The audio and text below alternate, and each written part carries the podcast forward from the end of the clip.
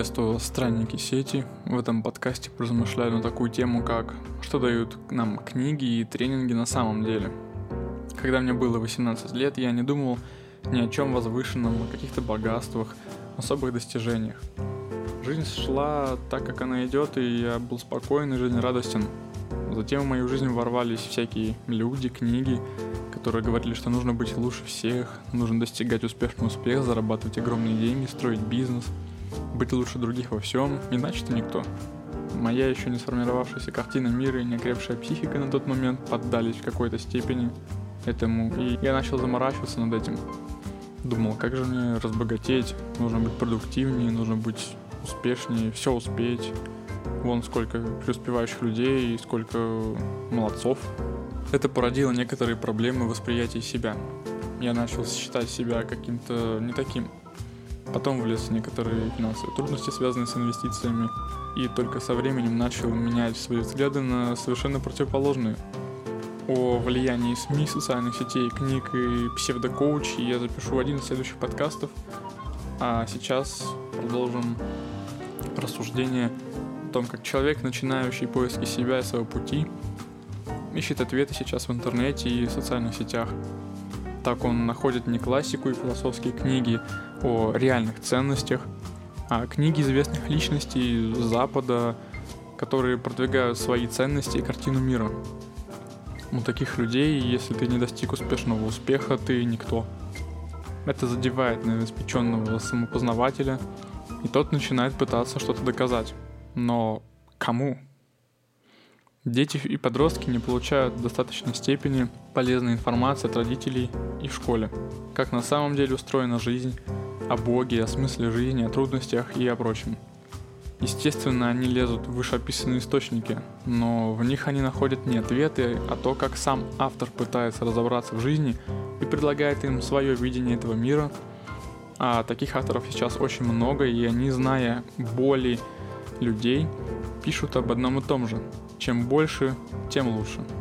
И там свои убеждения и отношения к добру, злу, отношениям, деньгам и так далее. И когда таких книг, статей блогеров становится много, то формируется коллективное мнение, что жизнь действительно так устроена, и раз так много людей об этом говорят, значит так и есть. Там нет четких ответов, но во многих книгах есть различные взгляды на жизнь, и они могут даже противоречить друг другу. Вопрос в том, каких книг больше попадает на стол читателя. Да, я говорил про спикеров и известных личностей, а сейчас вдруг про книги. Да потому что многие из них выпускают книги или ведут блог, что сейчас сравни книги для некоторых людей. И люди воспринимают это как чистую монету. Почему не почитать философию? Она дает направление для самосовершенствования, а не готовую картину мира, которая может даже не подходит человеку, но он начинает исследовать. Человек просто получает вектор размышлений, пройдя которые он к чему-то придет сам благодаря философии. А благодаря этим источникам он просто готовую картину мира получает и слепо ей идет, потом разочаровываясь в дальнейшем. Однако ни у философии, ни у авторов этих книг, ни у знаменитых мотиваторов нет истинных ответов. Что такое добро и зло, что такое душа, кто мы, куда идем, в чем счастье, что такое жизнь и смерть, а что после смерти. Так в чем величие этих книг и людей?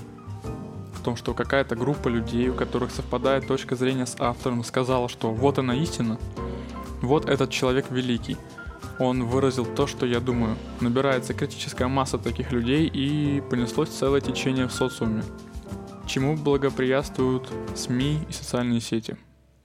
А вы возьмите, например, книгу Роберта Киосаки или Тони Робинса и книгу Ошо или книгу Валерия Синельникова и книгу Дмитрия Портнягина, он же трансформатор. И вы увидите разные взгляды на жизнь. Что для них успех, что для них счастье, а что это все для вас. В школе нас заставляют читать определенные книги, которые культивируют в нас убеждения, на которых выросли предшественники. Но это не истина. Нас на ЕГЭ заставляют соглашаться с мнением автора, потому что он прав. Он великий, а значит то, что он вещает, это истина. А ты еще никто. Ты ничего не знаешь о жизни, как ты можешь размышлять и не соглашаться с ним? Детей в школе равняют под одну гребенку и лишая их индивидуальности. Ребенок видит мир по-другому. Дайте ему эту книгу лет через 40, через 30, когда он сформировался. Я, например, принципиально в ЕГЭ не соглашался с мнением автора, и меня ругали учителя. Однако, читая эти книги, люди ищут ответы на великие вопросы жизни и поиск истины. А кто может дать настоящие ответы? Даже Библия не даст ответы, так как ее писали люди и продолжают переписывать. Церковь давно стала не проводником к Богу, а коммерческой организацией. Только наш Создатель, наше подсознание, Вселенная, высшее сознание, как вы хотите называйте, знают ответ для каждого человека лично. Бог внутри нас, и у каждого он свой, своя вера и свои убеждения. Нам отправляют посланников в этот мир, которые пытаются до нас донести что-то, но их считают странными и приравнивают к сектантам. Из-за управления миром глобальными корпорациями людям невыгодно, чтобы их вернули на путь истины и перенаправили с неверного пути. Я иногда поигрываю в видеоигры, играл в Far Cry 5. Мне понравилась эта часть, хотя многие ее называют плохой. Э, ну вот, чем-то она меня зацепила. Именно сценарий, то, что она повествует. Антагонист и главный, в кавычках, злодей. А что если он поступает правильно? Да, методы его родственников разные и не самые приятные, но что они пытаются донести до людей? И вот поэтому эта часть серии игр остается для меня самой неоднозначной, и иногда даже хочется поиграть по ту сторону баррикад. Но вернемся к жизни. Каждый человек строит свое видение мира, и у каждого человека, особенно взрослого, свои установки и взгляды. И не нужно людей равнять под какие-то тенденции, моду, пытаться их в чем-то переубедить, навязать свои какие-то убеждения. Что ценно вам, может быть абсолютно не ценно другому человеку. Пока кто-то, чуть разбогатев, покупает себе атрибуты якобы успешной жизни, другие достигли внутренней гармонии и счастливы, зарабатывая меньше денег. У них свои поводы для счастья и радости в жизни, но тот, кто купил себе новый Мерс, не факт, что он будет счастлив. Этот выпуск подкаста – некоторая отсылка к выпуску про цифровой минимализм, так как вся информация, которую мы получаем из интернета, напрямую связана с тем, какая картина мира у нас строится.